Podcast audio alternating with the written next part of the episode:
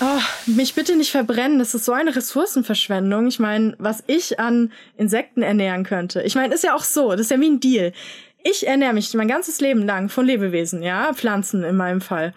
Und wenn ich dann sterbe und Pilze und so, dann finde ich, dann ist der Deal, dass sich jetzt dann auch andere von mir ernähren können, weil sonst funktioniert das ja nicht. Das ist so wie die, wie ein Generationenvertrag. Talk mit Tees. Bestseller-Autorin Jasmin Schreiber ist studierte Biologin. Ehrenamtlich begleitet sie Sterbende und Trauernde und fotografiert Sternenkinder, also Babys, die vor oder kurz nach der Geburt gestorben sind. Sie bloggt und sie twittert, zum Beispiel über Liebe, Trauer, Natur, Depressionen oder ihre Hündin. Der Tod ist auf jeden Fall in ihren Büchern immer sehr präsent, auch vor ein paar Jahren in ihrem Debütroman Marianengraben, der gegen ihren Willen zum Bestseller wurde. Ihr neuer Roman, das ist Mauersegler. Und es geht um den Arzt Prometheus, der rast mit seinem Auto gen Norden. Sein Ziel ist das Meer in Dänemark. Er ist voller Schuldgefühle. Er macht sich Vorwürfe, dass er schuld sei am Tod seines allerbesten Freundes Jakob. Denn auch seine neue Therapiestudie, die konnte den an Krebs erkrankten Freund nicht retten. Hallo, nicht nach Frankfurt, wo du in letzter Zeit eigentlich zu Hause warst, wo du auch herkommst. Nein, jetzt wieder in Hamburg. Hallo. So, die alte Heimat ist auch wieder die neue Heimat. Äh, war die Sehnsucht ja, zu stimmt. groß oder was? nee, es waren äh, verschiedene Zufälle, aber letztlich war es wie nach Hause kommen. Wo du arbeiten kannst, das ist ja auch völlig egal eigentlich, ne? Ja, das ist ja das Gute am Schriftsteller-Dasein. Also ich könnte auch auf einer Bohrinsel arbeiten oder so, ist wäre egal. Ich kann jetzt nur nicht sehen, wie viele Terrarien du gerade um dich herum hast oder Aquarien. Also auf deinem Schreibtisch ist ja mal ordentlich was los eigentlich.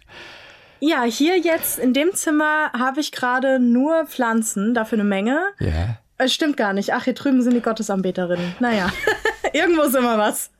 Das meiste ist äh, im Wohnzimmer tatsächlich. Da krabbelt's und mhm. kreucht und fleucht's. Läuft irgendwas auch auf dem Boden rum? Meine Hunde. Zwei Stück. Interessieren die sich nicht immer für die Insekten und wollen eigentlich irgendwie mal so ein kleines Leckerli? Ja, also wenn ich die hier rumlaufen lassen würde, dann wären die schnell weggesnackt. Aber so in den Terrarien ja. interessiert die das nicht. Aber die Gottesanbeterin ist neben dir. Ja. Sind das mehrere? Ähm, äh, die ja. klingen jetzt für mich erstmal total gefährlich, aber ich bin jetzt gar nicht ganz sicher, wie gefährlich sind die? Naja, also ich sehe dich jetzt natürlich nicht live neben mir, aber ich wette, du bist größer als mein Daumen. Ich weiß es jetzt nicht, aber ich glaube schon. Das heißt, für mhm. dich wären ja. sie nicht so gefährlich. Wärst du jetzt aber so klein, dann solltest du den, also da würde ich die Straßenseite wechseln, wenn ich diese treffe an deiner Stelle. Schwimmen bei dir auch irgendwie ein paar Piranhas noch irgendwo rum? Nee, aber ich dachte mir, es wäre eigentlich schön, wenn hier noch so ein paar Äffchen rumschwingen würden, aber Oder? eins nach dem anderen. Siehst du, in Rockenhausen ist einer entlaufen, ein Makakeaffe. Den suchen sie seit Wochen und versuchen. Ja, super, dann kann er ja mal, vielleicht hört er das hier, dann Makake, Affe, wenn du das hörst, komm gern vorbei. so, kein Problem. Okay, Gottesanbeterin gegen Piranha, wer wird gewinnen? Ähm, der Piranha, glaube ich. Der Piranha. Ja, die können zum Beispiel nicht schwimmen, also da ist er im Heimvorteil. Und, so. und zwar deutlich. Nach Marianne Graben, das war der erste Roman, gibt es jetzt einen zweiten Roman. In der Zwischenzeit hattest du schon mal äh, mit äh, Abschied von Hermine. Abschied von Hermine? Abschied ja, von genau. Hermine. Hattest du eine Art Sachbuch mit erzählerischem Charakter, auch dieses Jahr übrigens noch herausgebracht. Aber dies ist ein neuer Roman eben, Der Mauersegler. Und es geht um einen ja. Arzt. Es geht um einen Arzt, auch interessant. Prometheus heißt er, der ja um, ja. um, seinen besten Freund trauert. Er fühlt sich selbst ein bisschen mitschuldig an dessen Tod und äh, ja, und fährt jetzt erstmal Richtung Norden, Richtung Dänemark, um das Ganze so zu verarbeiten. In, wo kam diese Geschichte? Wo kam die aus dir her, diese Geschichte? Das ist meist, also ich hatte da wieder irgendein Paper über gefälschte Studien bei irgendwas, bei Corona war das, glaube ich, gelesen. Und da habe ich mir da so rüber Gedanken gemacht, so, hm, ja, man ja. kann ja die Statistik immer so. Und dann habe ich mir immer weiter Gedanken gemacht, dachte mir so, Sachen fälschen, da könnte man eigentlich mal drüber schreiben. Und dann habe ich halt überlegt, wer könnte Sachen fälschen? Ich mache das eigentlich immer so spielerisch. Meistens hat man dann irgendeinen Plot oder macht nichts weiter damit. Und dann fiel mir ja. dieser Typ ein. Und Prometheus ist ja so ein Typ, der ist eigentlich ein bisschen unsympathisch irgendwie. Also so ein Typen, wie man den zu Tausenden auf Tinder trifft und der schreibt dann hin, oh, Travel-Blogger, Lifestyle, irgendwas und hat Fotos von seinem Auto drin oder so. Also eigentlich so ein Typ, wo man denkt, oh, ja, aber dann dachte ich mir, das ist mein Protagonist, weil ich muss den ja nicht mögen. ist, ja, ist ja nicht für mich so. Und irgendwie hat mich das dann nicht mehr losgelassen. Also es geht darin ja auch um Wissenschaftsethik oder wie weit man gehen kann, um, ich sag mal, Ergebnisse zu optimieren, in Anführungsstrichen. Und er hat das ganz schön ausgereizt. Muss der Leser den, die Leserin, müssen die den mögen? Den Hauptdarsteller ist immer hilfreich irgendwie, ne? Ja, aber finde ich eigentlich generell nicht. Da sind ja andere nette Leute auch im Buch drin, mhm. die kann man mögen, finde ich. Aber ich muss sagen, ich mag ihn auch nicht nicht. Also er ist ja eigentlich so beruflich richtiges Arschloch, aber so privat ist er eigentlich ganz nett. So, aber ja, das ist ja oft so. Man lernt Leute kennen, denkt erst was ein Sack und dann ist er doch ganz okay. Der Name Prometheus ist erstmal ein ganz ungewöhnlicher Name. Warum heißt der so? Das war tatsächlich, man glaubt ja immer so, Autorinnen oder so sind so krasse Genies, die sitzen da stundenlang grübeln. Oh mein Gott, wie nenne ich meinen? Das muss irgendwas bedeuten. Mhm. Und ich saß da und habe einfach, ich brauche immer erstmal so Platzhalternamen. Und dann dachte ich mir, ja, Prometheus, das war doch auch so ein, ja, hier die Götter herausgefordert und alles, dachte ich mir, passt, ja. Und ich wollte den auch umbenennen. Aber dann hat sich das so verselbstständigt und der Name hat sich so in die Geschichte eingewoben plötzlich. Und dann war mir klar, ja gut, jetzt, jetzt heißt er so. Und es geht ja, Prometheus ist ja eigentlich ähm, ein Gott, der halt die Menschen erschaffen hat und mhm. denen dann das Feuer gebracht hat und so. Und die Götter haben quasi eine Weile gedacht, ja, okay, lassen wir ihm sein Hobby. Aber als er dann mit dem Feuer da kam vom Olymp, da haben sie gesagt, so, hier so nicht. Äh, jetzt gibt's äh, quasi eine Abmahnung und dann haben sie ihn an den Berg gekettet und dann kam immer Adler, hat ihm seine Leber rausgerissen. Also nicht so, nicht so, da gab's so arbeitsrechtliche Maßnahmen dann. Also dieser Prometheus, äh, dieser Arzt, der ein bisschen auf der Flucht ist, ist ja etwas paranoid auch. Er fühlt sich ständig beobachtet, hat das Gefühl, von der Tier- und Pflanzenwelt beobachtet zu werden. Inwiefern mhm. beobachten die Tiere und die Pflanzen uns? tatsächlich? Ja, das äh, frage ich mich manchmal auch. Also wenn ich hier so rumlaufe und ich meine, hier werde ich ja ausführlichst beobachtet aus allen Ecken und Enden, ja. frage ich mich schon manchmal, was ich so für die bin. Ich glaube, die nehme ich meistens gar nicht wahr. Aber so Menschen, wir denken ja so, oh, wir sind der Superhammer und äh, so der Superchef. Und jetzt sehen wir ja mit den, zum Beispiel mit den, mit der Flut oder so, oder auch in New York gerade die Flut. Wir sitzen dann da mit all unserer Technologie und allem, können halt gar nichts machen. Also das ist dann so, wo ich denke, ja, ich glaube, wenn die uns beobachten, dann fänden die uns ein bisschen lächerlich. Können Tiere und Pflanzen sich tatsächlich über uns lustig machen? Passiert das in der Natur? Ähm, ja. Nein. Ja. Also, nee. Ich glaube, also im, im, wenn man es literarisch betrachtet, vielleicht schon, dass die denken, Menschen, was für Weicheier, die haben nicht mal Fell oder Krallen oder, oder irgendwas. Ja, mein Gott, jetzt kommen sie da. Und wie dieser eine Baum im Buch, der, da kommt Prometheus mit seinen dünnen Strichärmchen, will dann Baum umhauen und die denken sich, ja, der nicht, sicher nicht. Also, vielleicht so. Ich stelle es mir zumindest gerne vor.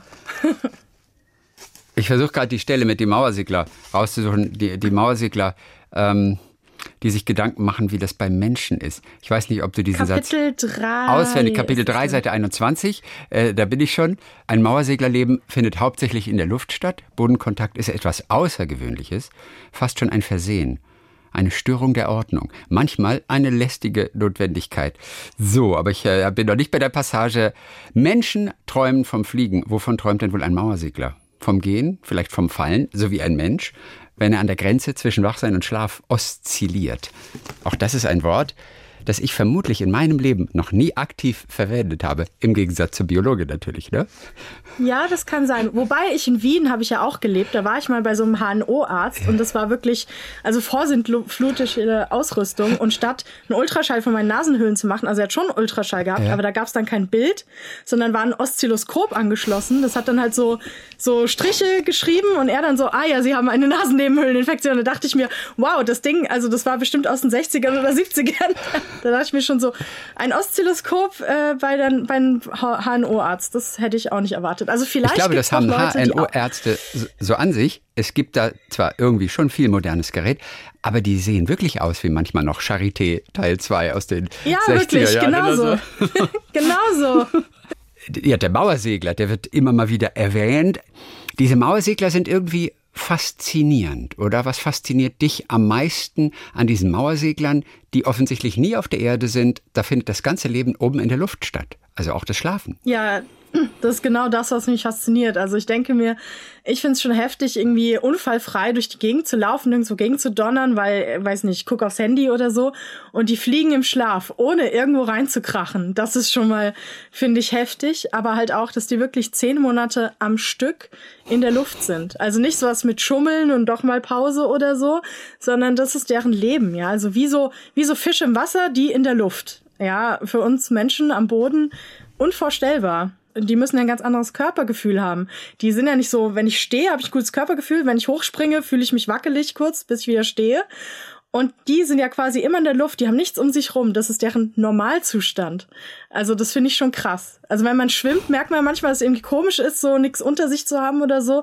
Eine Weile geht es ganz gut, aber irgendwann denkt man sich so, jetzt gehe ich aber auch mal wieder raus und bin mal wieder mit den Füßen auf festem Boden und dann fühlt sich auch immer erstmal ein bisschen komisch an. Aber wenn ich mir vorstelle, immer zu fliegen, das ist schon krass. Also ähm, Finde ich heftig. Und wenn man guckt, wie klein diese Vögel sind, also was die für eine Leistung vollbringen, dann auch immer mit den, ähm, ich glaube, die fliegen pro Jahr 100 oder 200.000 Kilometer. Also wo ich denke, wo wir denken, oh, ich habe heute einen Mar mhm. Halbmarathon geschafft, unglaublich oder so.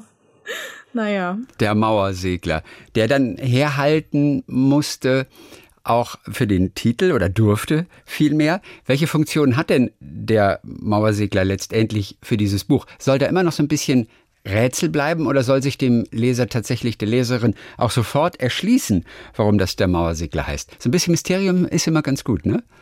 Ja, also ich hatte tatsächlich, das ist oft bei mir so, dass ich bei einer Geschichte erst den Titel habe, dieses Bild. Also bei Marianengraben war es halt dieser tiefe Graben und wenn man da hochsteigt, wie lang das dauert und weil man immer dekompensieren muss und so und da unten den Druck gar nicht aushält eigentlich so als Mensch, da zerdrückt's uns. Und bei Mauersegler war das halt dieses Bild des Vogels, der eigentlich immer fliegt, aber wenn er geschwächt ist durch irgendwas oder krank ist oder alt ist, wenn er dann landet, kommt er allein nicht mehr hoch. Also da braucht er, der braucht er Hilfe, weil die haben nur so kleine kurze Füßchen. Und wenn man schwach ist, dann kann er nicht mehr aufsteigen. Nur wenn er halt jung und fit ist, dann schon. Und da dachte ich mir so, naja, ist bei uns Menschen irgendwie auch so, oder? Also manchmal sind wir so am Boden, dass wir allein einfach nicht mehr hochkommen. Und dann braucht man einfach jemanden, der einen mal in die Luft schmeißt. So. In diesem Buch geht es ja genauso über den Tod wie auch in Marianengraben, das natürlich viele noch nicht kennen. Auch darüber wollen wir noch mal ganz kurz sprechen. Das ist so dein erster Roman, mit dem du gleich in den Bestsellerlisten gelandet bist, obwohl du das eigentlich gar nicht wolltest. War das wirklich so schlimm, als es dann passiert ist? Ja, schon. Also ähm, es war auch in der Phase, wo ich sehr viel Stress hatte und es mir nicht so gut ging. Und dann dachte ich, ja gut, Marianengraben, das ist ja auch ein kleines, kurzes Buch und irgendwie auch so ein bisschen leichter. Und da dachte ich mir, das fliegt dann so und so, da mache ich mal so ein kleines Buch. Ich kenne das ja noch alles gar nicht. Schriftstellerinnenbetrieb und so. Und dann äh, schaue ich mal, dann mache ich das, fliegt's unterm Radar, vielleicht verkauf dann, weiß ich nicht, ein paar Kopien. Mit der Hälfte der Leute bin ich wahrscheinlich verwandt oder befreundet oder so. Gut ist es. Und als es dann so viel wurde, dann war ich erstmal, ich weiß nicht, das hat mich überfordert einfach. Und dann war ich erst in Schockstarre, dann wurde ich sehr depressiv und habe wieder eine Therapie angefangen, weil es mir zu viel war. Und ähm, ja, aber dann irgendwann habe ich mich dran gewöhnt. Aber das war halt so, ich dachte halt so, hoffentlich wird das erste Buch kein Bestseller, weil alles, was ich danach mache, wird daran gemessen werden. Das ist so ein bisschen wie Kevin allein zu Hause Kinderstar und egal was man, oder äh, Danny Radcliffe, Harry Potter, der macht lauter andere Sachen, aber alle, wenn die den sehen, sagen so, das ist Harry Potter. So, ja. Und das wollte ich halt nicht, aber jetzt ist es passiert. Du konntest ja. dich dagegen nicht wehren. Ja gut, ich meine, jeder Musiker kennt es, das äh, schwere zweite Album. Für das erste Album ja. kann man auf jahrelange Songs schreiben, einfach zurückgreifen und dann muss man innerhalb von zwei Jahren vielleicht schon wieder mal acht bis zehn Songs rausbringen und äh, komponieren, die dann aber wirklich eine gewisse Qualität haben. Das ist tatsächlich ein unglaublicher Druck, den wir gar nicht nachvollziehen können. Aber du hast dir da auch gleich von Anfang an schon Gedanken darüber gemacht. Und das finde ich ja schon merkwürdig. Man will doch vor allem erstmal ja. erfolgreich und will da draußen sein. Ja, ich weiß nicht. Ich glaube, ich bin generell so ein da ein bisschen zurückhaltenderer Mensch und bin schnell. Ich bin da so wirklich. Ähm, ich wurde mal gefragt im Interview, was für eins meiner Tiere, was ich wäre. Und da habe ich gesagt, die Assel, weil wenn es der zu viel wird, dann rennt die sofort unter den Stein. Das, ähm, dann ist auch alles gut, aber ne. Und äh, irgendwie bin ich, glaube ich, so, dass ich erstmal denke, ja, ich guck schon mutig so rum und jetzt habe ich das Buch geschrieben und erst danach wird mir klar, was das bedeutet. Und dann denke ich so, oh Gott.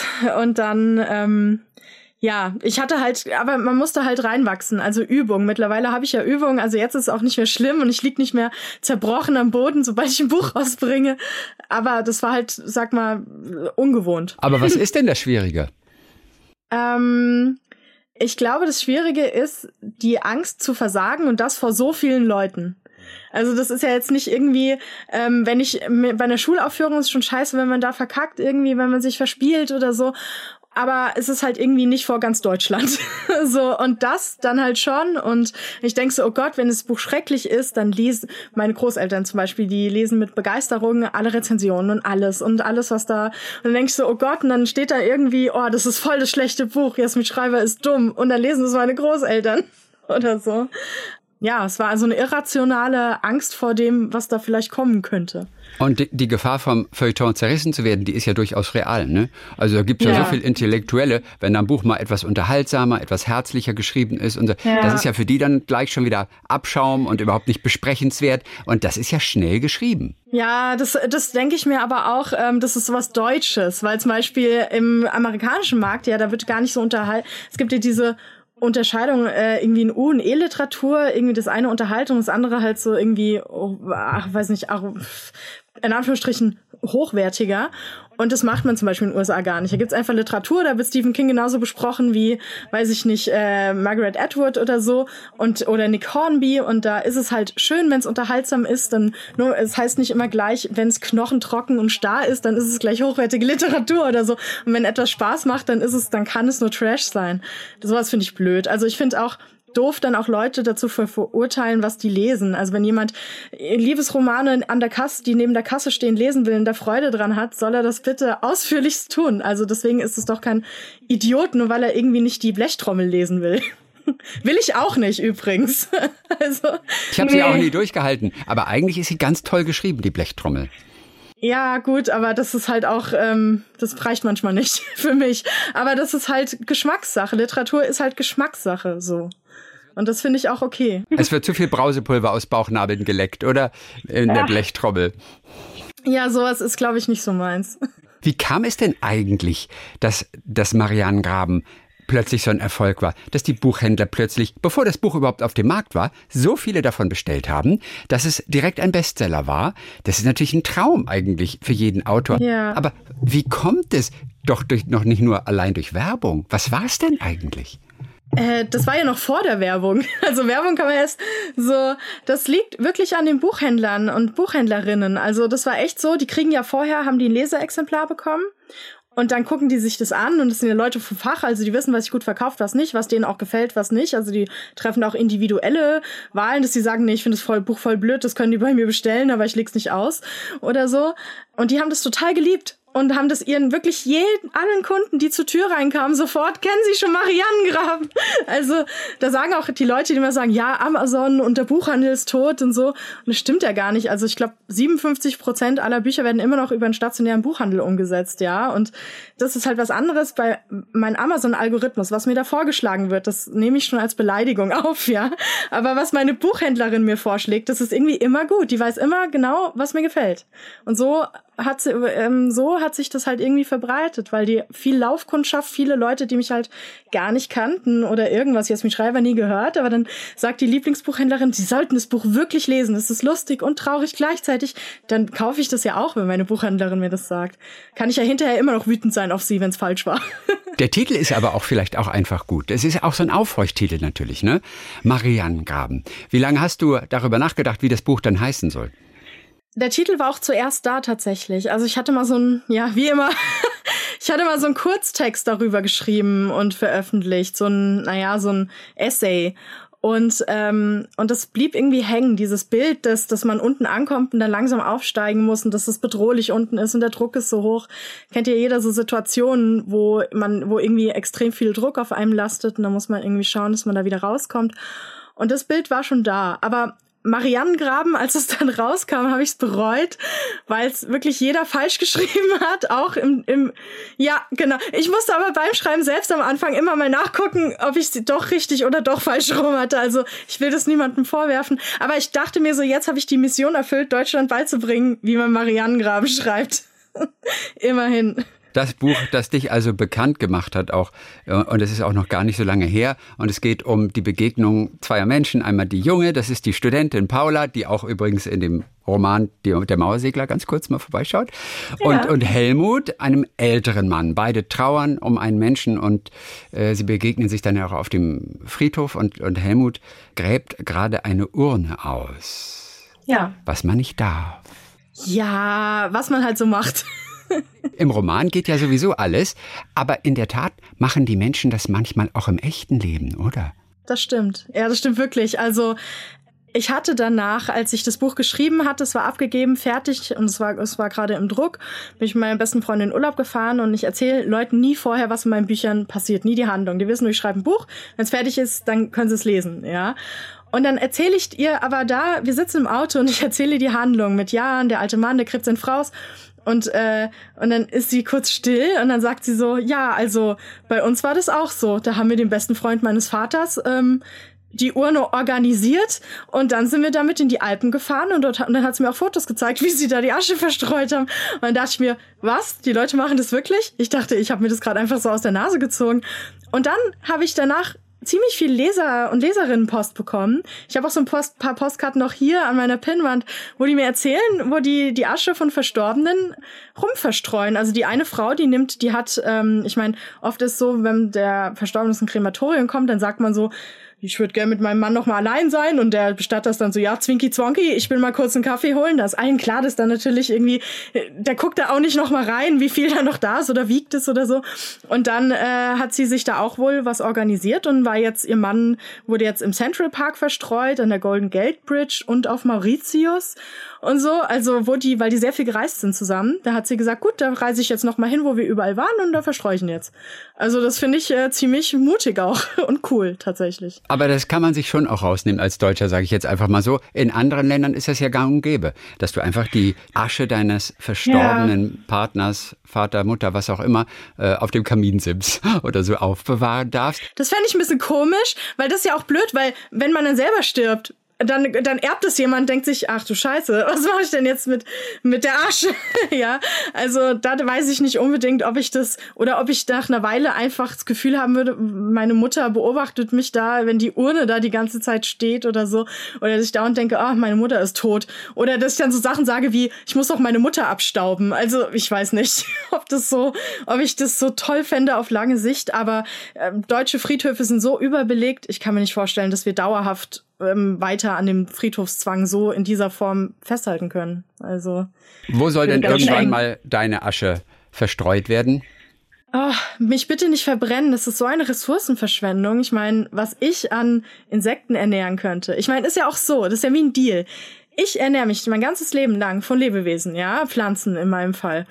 Und wenn ich dann sterbe und Pilze und so, dann finde ich, dann ist der Deal, dass sich jetzt dann auch andere von mir ernähren können, weil sonst funktioniert das ja nicht. Das ist so wie die, wie ein Generationenvertrag. Ja, das ist, wenn nur einer nimmt und niemals gibt, dann funktioniert das nicht. Ja, und deswegen denke ich mir, ich würde gern bestattet werden. Am liebsten würde ich einfach im Wald abgelegt werden, aber das ist natürlich nicht so toll. Geht mal spazieren, überall liegen tote Leute rum, das geht natürlich nicht. Aber dann halt einfach irgendwie bestattet werden oder in einem Friedwald oder sowas, äh, aber nicht so verbrannt, sondern halt irgendwie anders. Also gerne irgendwas, wo mich Tiere aufessen. Das, das fände ich gut. so. Ich meine, das lässt sich ja machen. Das ist ja fast, das ist ja fast das Normale eigentlich bei uns.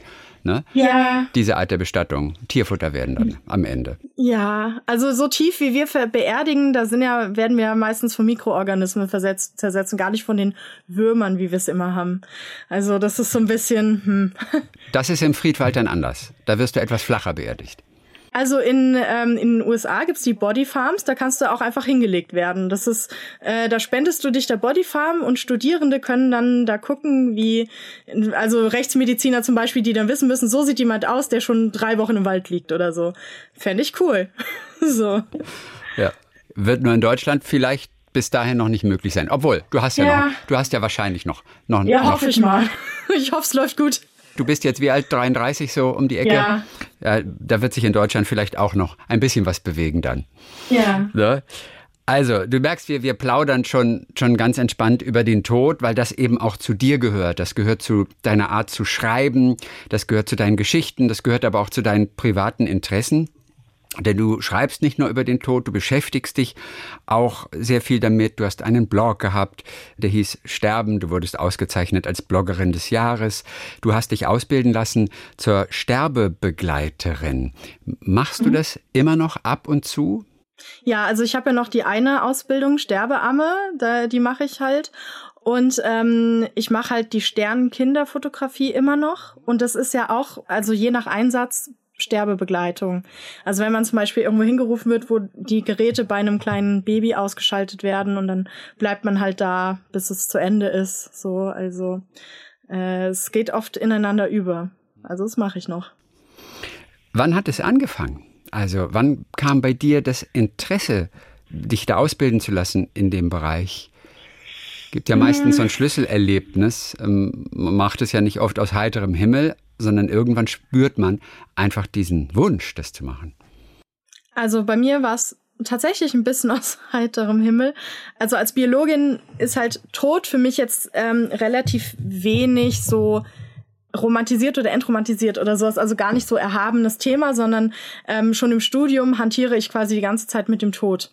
Mit toten Tieren, mit toten, weiß nicht, im Glas tote Föten, die wir uns angucken. Also das sind schon Sachen, ähm, die ich da gelernt habe, damit einfach umzugehen, auch mit Sterblichkeit und solchen Dingen. Und dann habe ich mich halt bei Dein Sternenkind, das ist diese Organisation, wo ich ähm, Fotos mache, habe ich äh, Ende 2017 habe ich mich da beworben, aber ich war zufällig schon vorher, also 2016 habe ich im Kinderhospiz Sternenbrücke, ähm, das ist hier in Hamburg, habe ich da die Wände bemalt so ähm, und die Decke und also das war, das war, ich dachte schon so, ich kam, bin, ich weiß noch, wie ich drauf zugelaufen bin auf das Tor und mir dann dachte, warum tue ich das? Was mache ich da? Hätte ich mir nicht ein anderes, was Ehrenamtliches suchen können? Was ist falsch mit mir? Ja, aber dann war ich da und das war aber gar nicht schlimm. Also es war ganz anders, als ich mir vorgestellt habe. Es war ein glückliches Haus. Also alle Wände waren gelb, die Kinder waren sind fröhlich da rumgerannt und ich dachte, ach so, so kann so kann es auch sein. Ja, gut. Und dann habe ich mit der Sternkinderfotografie angefangen und da dann aber im Laufe gedacht, so, ich würde gern mehr darüber wissen, weil dann könnte ich den Leuten auch besser helfen, auf die ich da treffe.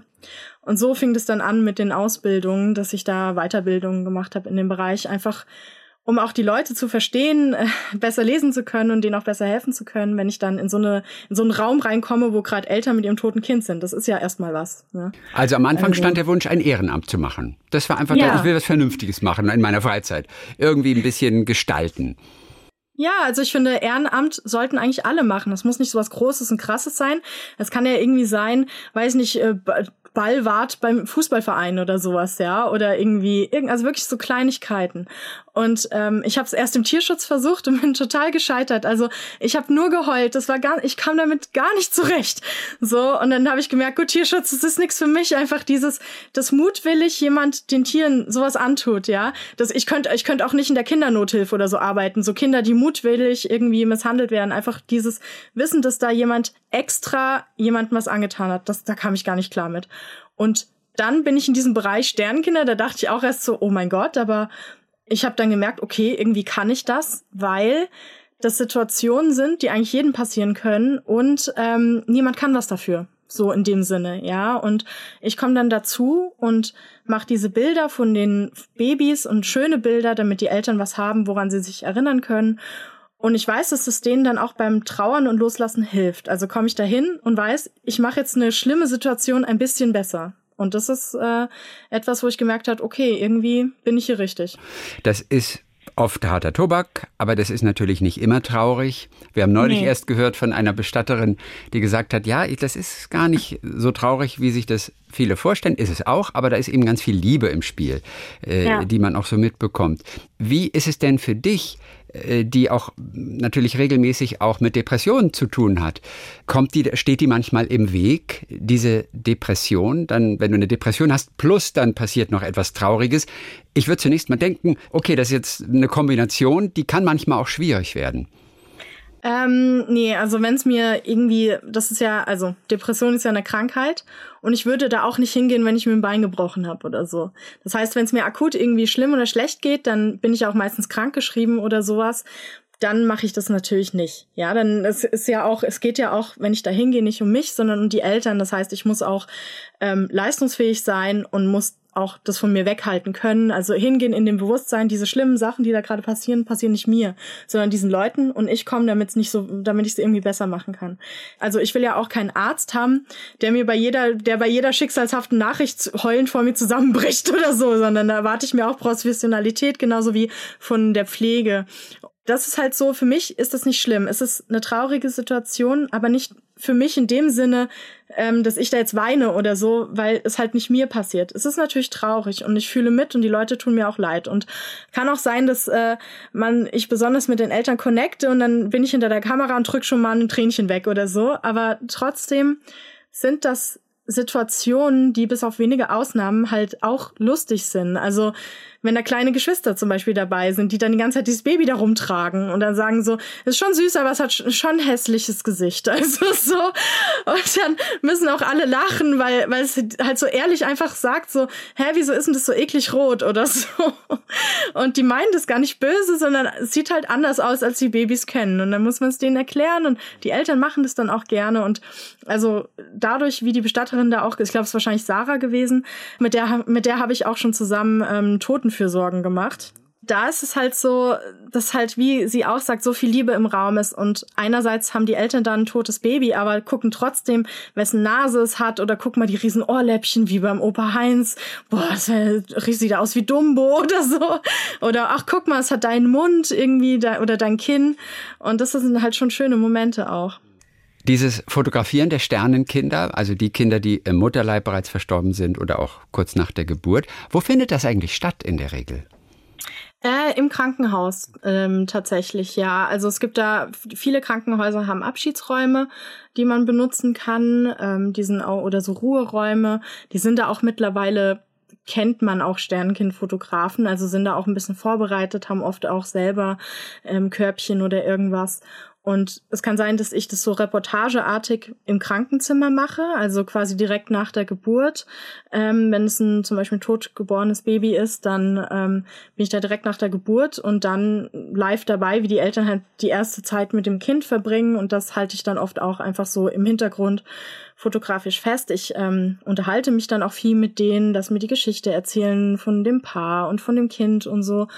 Und ähm, ja, und das ist dann so. Oder es kann auch sein, dass zum Beispiel Eltern nicht dabei sein können oder wollen. Zum Beispiel können, wenn es gesundheitlich einfach noch nicht geht oder wollen, weil sie gerade psychisch so angeschlagen sind dann bin ich allein mit dem Kind und das ist dann meistens in einem abgeschiedenen Raum oder in einem leeren Krankenzimmer, dass ich das dann vorbereite und alle Fotos mache und so. Also, aber meistens immer so im Krankenhaus. Ich war erst einmal, da war es ähm, in Bestattungsinstitut, war ich einmal und habe da die Fotos gemacht. Also genau. trauern und lachen, das muss ich nicht ausschließen. Mhm. Nicht im echten Leben, du erlebst es ja selbst, du hast es auch gerade eben erzählt, du schreibst aber auch natürlich trotz traurigen Ambiente, trotz Verlust, trotz Tod, lustige, skurrile Szenen, dass da ein natürlicher Zusammenhang existiert zwischen Trauern und Lachen. Wann ist dir das klar geworden? Mm, ich glaube, das war, ich habe das Gefühl, dass das schon immer da war und ja auch so offensichtlich ist. Also ich habe zum Beispiel bei der Beerdigung meiner Urgroßmutter hatten meine Cousine und ich, wir waren da, ich war da elf und sie war glaube ich acht. Und ähm, wir hatten einen unglaublichen Lachanfall in der Kirche, weil wir die Rede so schrecklich fanden, so so albern, so von dem, also so total übertrieben. Und dann am Grab haben wir schrecklich geweint. so, um dann auf der Trauerfeier wieder zu spielen miteinander und wieder zu lachen. Also ähm, deswegen dachte ich mir, wenn ich jetzt ein Buch schreiben will und da kommen solche Themen vor, wenn ich das nur traurig mache, erstens müsste ich das schreiben und es wäre für mich ja auch schon furchtbar. Und zweitens, wer will das denn dann lesen? also, äh, dann quäle ich, ich will es ja nicht mal schreiben.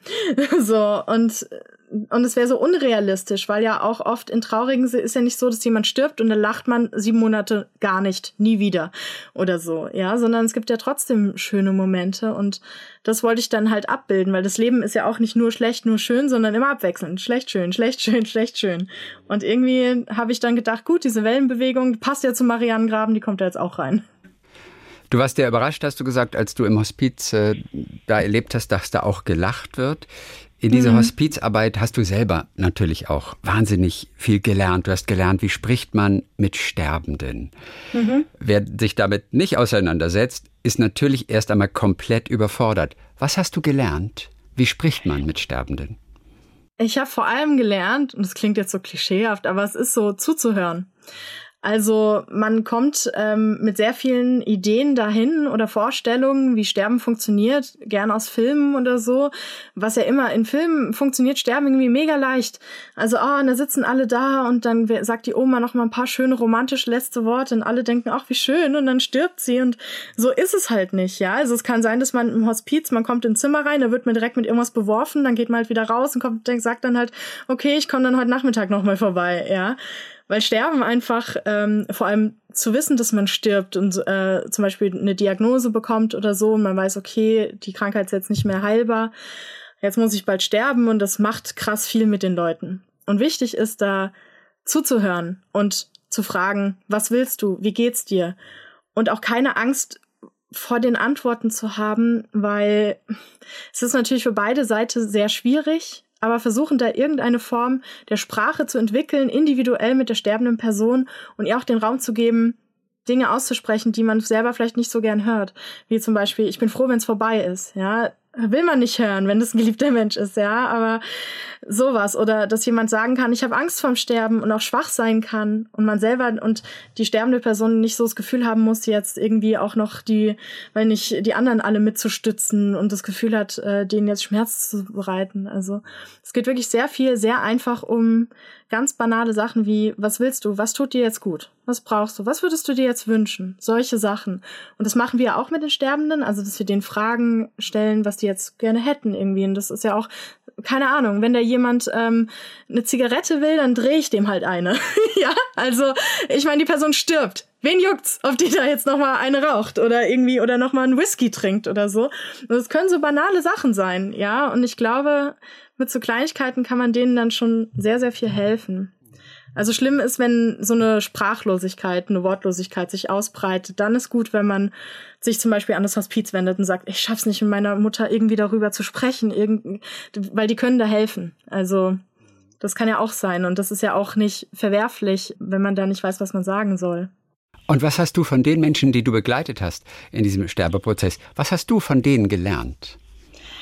Ähm, dass das, was wir oft so als entwürdigend bezeichnen, dass es eigentlich oft, dass man sagt, jemand stirbt äh, so würdelos oder so, das ist total, ähm, dass das würdelos ist, solche Dinge zu sagen, weil ich hatte da zum Beispiel einen ähm, Sterbenden, der hatte einen Hirntumor.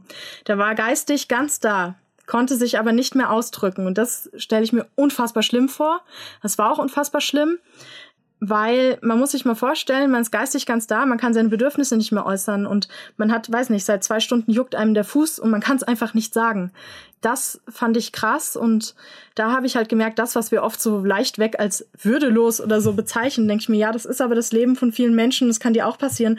Und deswegen, äh, Menschenwürde heißt nicht, dass man gerade am Tisch sitzt und irgendwie elegant da irgendwas macht, sondern würdelos, diese ganzen Sachen wie Würde und würdelos, das hat sich sehr verschoben bei mir dass ich denke, hä, Mensch, ja, was heißt denn hier würdelos? Das heißt ja, dass man sich dann auch davon abwenden will. Wieso sollte ich mich jetzt vor diesem Mann da abwenden, der sich halt nicht mehr ausdrücken kann, der halt nur noch über quasi nur so äh, oder so machen kann und wo ich halt trotzdem mit ihm kommunizieren muss, ja. Und ich bin auch fasziniert einerseits, was Menschen aushalten, auch psychisch, wie stark die oft dabei sind beim Sterben, aber auch ähm, eben, dass es nicht so ist wie im Film, dass es nicht irgendwie alle da sitzen und bereitwillig auf den Tod warten, sondern wütend sind und auch aggressiv werden und so. Also wirklich das volle Spektrum der menschlichen Gefühle ohne Romantisierung. Das ist schon und es hilft mir auch tatsächlich leichter alle möglichen Menschen zu akzeptieren, weil was man da einfach an Bandbreit, wie gesagt, Leute, äh, liebe alte Omas, mit denen ich den ganzen Tag Kreuzfilm, äh, Kreuzfahrtfilme gucke oder halt irgendwie jemanden, der äh, Sachen nach mir schmeißt, ja, alles drin und alles legitim irgendwie. Also der Tod spielt genauso wie die Natur auch in deinen Büchern bisher immer eine große Rolle, auch eine Hauptrolle. Das nächste Buch wird es wird auch da der Tod wieder eine Rolle spielen? Also ich finde ja, Mau Mauersegler geht bei, also ich habe das nicht geschrieben als Buch über den Tod, sondern als Buch über Wissenschaftsethik so und Freundschaft. Kann natürlich sein, dass Leute das ähm, diesen Trauerfall dann. Also es kommt ja immer drauf an, man liest ein Buch und was einen gerade mehr anspricht. Ja, kann sein, dass ich selber gerade irgendwie Trauerfall hatte und dann lese ich es als Buch über Trauer. Manche haben mir auch gesagt, Marianne Graben, es war für sie ein Buch über Depressionen. Da dachte ich mir, oh krass, also das habe ich jetzt gar nicht kommen sehen, aber okay, ja. Und von daher ähm, ist ja so ein bisschen, also wenn ich einen Krimis schreiben würde, würde ja auch dauernd jemand sterben, ja. Das ist dann ja auch nichts Besonderes. Letztlich schreibe ich Bücher über zwisch, ich sag mal grob gesagt, zwischenmenschliche Probleme. Und der Tod ist halt oft etwas sehr Substanzielles und jetzt mit 33, äh, das ist jetzt noch nicht so alt, aber in meinem Umfeld hat der Tod durchaus schon Einzug gehalten und es wird immer normaler, je älter ich werde. Und mit 20 hätte ich vielleicht andere Bücher geschrieben. Vielleicht hätte ich da über Berlin, über das Studentenleben, über Liebe und so geschrieben. Aber jetzt ich habe ja an Anführungsstrichen, großen Anführungsstrichen, spät angefangen mit dem Schreiben. Also wenn man so, so Preisträgerinnen anguckt, wo ich denke, mein Gott, die sind alle Anfang 20 so und ich komme mir vor wie so eine Oma, aber ich schreibe halt über ich weiß nicht, das beschäftigt mich irgendwie, dass auch in meinem Umfeld sterben und auch die alten, dass die eigenen Eltern, wenn man die anguckt und die werden krank oder irgendwas, dann realisiert man plötzlich, mein Gott, die werden irgendwann sterben. Ja, also das ist schon daher kommt das. Und ich weiß gar nicht, nächste Buch, weiß ich nicht. Also, je nachdem, wenn mich dann schon wieder da irgendwas beschäftigt, kann sein, dass das wieder reinfließt. Aber muss auch nicht sein. So. Es bringt halt immer so eine gewisse Grunddramatik mit rein vor dessen Hintergrund sich natürlich eine Geschichte dann auch immer ganz gut erzählen lässt. Aber gut, mal gucken, was beim nächsten. Ich könnte ja auch über Liebeskummer schreiben. Also das ist ja auch so ein Standardding. Aber irgendwie bringe ich ich weiß nicht warum. Ich, meine Mutter hat auch mal gefragt, ob ich nicht mal irgendwie über Liebe schreiben will. Mal was, was Schönes. so. Aber. Kind, ähm, wann bist du so morbide geworden? Ja, naja, sie, ich war schon früher als Kind komisch. Also ich glaube nicht, dass sie das irgendwie gewundert hat. Warum warst du als Kind komisch? Was war das Komischste? Ich habe schon mit neun oder so Stephen King gelesen. Also äh, eigentlich viel zu jung, aber ähm, viel zu jung. Und ähm, aber irgendwie hat mich dieses ganze alles Grusel und Tod mega fasziniert und auch schon wenn ich irgendwo einen toten Vogel gefunden habe oder so, da wurde eingehend, äh, wenn meine Mutter das nicht mitgekriegt hat, weil sonst habe ich Ärger bekommen, wurde eingehend untersucht und alles. Also das war schon als Kind fand ich, ich habe meine Kindergartenmappe hier gefunden letztens und dann mache ich sie auf und da sind so alte Bilder, gemalte Bilder von mir drin und ich in freudiger Erwartung von, weiß ich nicht, irgendwie Sonnenschein und sonst was, schlage ich die Mappe auf und sehe da so, meine Kindergärtnerin hat drunter geschrieben, was das war, was ich ihr gesagt habe und da war irgendwie so eine Geisterarmee geht mit Jasmin spazieren. Dann dachte ich so, oh mein Gott, und da sind überall so Skelettmänner und irgendwie Vampire. Oder und dann stand da so, Jasmin ist ein Vampir. Ich, ich sagte es da gerade meinem Freund nicht so, ach du Scheiße. Also, naja. Also wie gesagt, das war schon, glaube ich, als Kind war ich da auch ein bisschen special. Und vermutlich hast du dich natürlich für Tiere interessiert. Dieses Interesse ja. für Biologie, du bist dann ja letztendlich Biologin geworden. Wann hat das angefangen? Mit vier? Von Anfang an, ja, von Anfang an. Also ich ja, ich glaube, sobald ich was als Tier identifizieren konnte und wusste, das bin nicht ich, sondern was anderes, da ging's los. Sobald ich wahrscheinlich Pinzettengriff drauf hatte, um nach irgendwas zu greifen, nach einer Ameise oder so. Also es war wirklich von Anfang an, ich war total besessen von Tieren. Also total.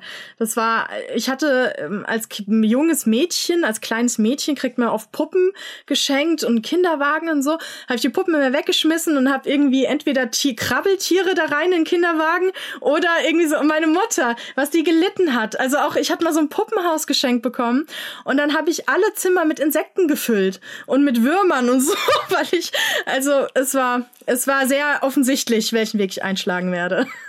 So. Du twitterst natürlich auch über wissenschaftliche Dinge auf unterhaltsame Art und Weise. Dann wollen wir natürlich aus diesem Vormittag noch irgendetwas mitnehmen.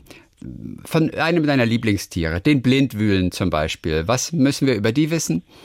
Ja, die haben wirklich ein Abs also wenn man man hat ja manchmal so als Mutter vielleicht so das Gefühl, wenn die Kinder, die die die fressen einem die Haare vom Kopf irgendwie so. Und da ist es halt wirklich so, dass die Blindwühlen ihren Nachwuchs dadurch ernähren, dass sie ihre Kinder ihre Haut abfressen lassen und dann wächst sie wieder nach. Und dann, also man muss sich vorstellen, ich lasse meine Haut nachwachsen, äh, dann hätte ich jetzt Kinder, dann käme eins an, würde mir die Haut abnagen vom Körper und dann würde ich sie wieder nachwachsen lassen. Und nachdem so eine Blindwühle, die kriegen auch nicht so oft Kinder, weil die da sich danach erstmal erholen muss von dem ganzen Stress bevor sie wieder Kinder kriegt, die dann die Haut von ihr abfressen. Also denke ich wo ich mir dann auch so denke, hätte man sich da nicht irgendwas anderes überlegen können? Muss es ausgerechnet das sein? Aber gut. Und dann gibt es aber noch, und ich weiß aber nicht, wie sie heißen, dann gibt es ja noch die Mütter, die sich letztendlich komplett verfüttern an ihre Kinder. Und die Biologie hat es auch so eingerichtet, dass sie irgendwie erstmal die Teile, die sie entbehren kann und dann für diesen allerletzten Schritt braucht sie noch irgendwie die zwei Muskeln oder was auch immer und so dass die ganze Mutter komplett sich verfüttert an die Kinder, damit die leben können. Ach, das äh, ist eigentlich generell gar nicht so untypisch. Im, es gibt zum Beispiel Okt Oktopusweibchen, die äh, bei der äh, auf, also die brüten dann halt und es und Nahrung und Jungen aufzuchten. Das dauert so vier Jahre bei denen und am Ende sind sie auch tot. Also weil die selber nichts essen, nichts trinken, sondern die ganze Zeit nur so auf den Nachwuchs aufpassen. Also da gibt's einige, die ähm, wo die Mütter sich wirklich dann, naja, entweder essen, es kann auch sein, dass die Mütter sich nicht wirklich essen lassen wollen bei Spinnen, aber es sein kann, dass ähm, die Kinder ein bisschen zu aufgeregt sind, wenn sie die Mutter sehen. You never know. You never know. Jasmin Schreiber, Biologin, Autorin, Bloggerin. Der neue Roman, der heißt Der Mauersegler. Dann sagen wir mal herzlichen Dank für heute. Sehr gerne. Viele Grüße nach Hamburg und lass Danke. dich nicht auffressen. Lass ich nicht. Tschüss. Von deiner Gottesanbeterin da. Wie geht's der gerade? Muss sie wieder gefüttert werden? Die hängt, die hängt vom Deckel. Ich denke mal, sie ist relativ entspannt. so, also gerade ähm, gerade geht's ihr ganz gut. Daneben ist auch noch eine Spinne und die hat mal mit vier anderen Spinnen zusammen gewohnt. Die hat alle aufgefressen. Anscheinend wollte sie alle, ist sie nicht so der WG-Typ. so, bei dir ist ordentlich was los. Auf dem Schreibtisch oder auch im Wohnzimmer. Viele Grüße nach Hamburg. Ciao. Talk mit Tees.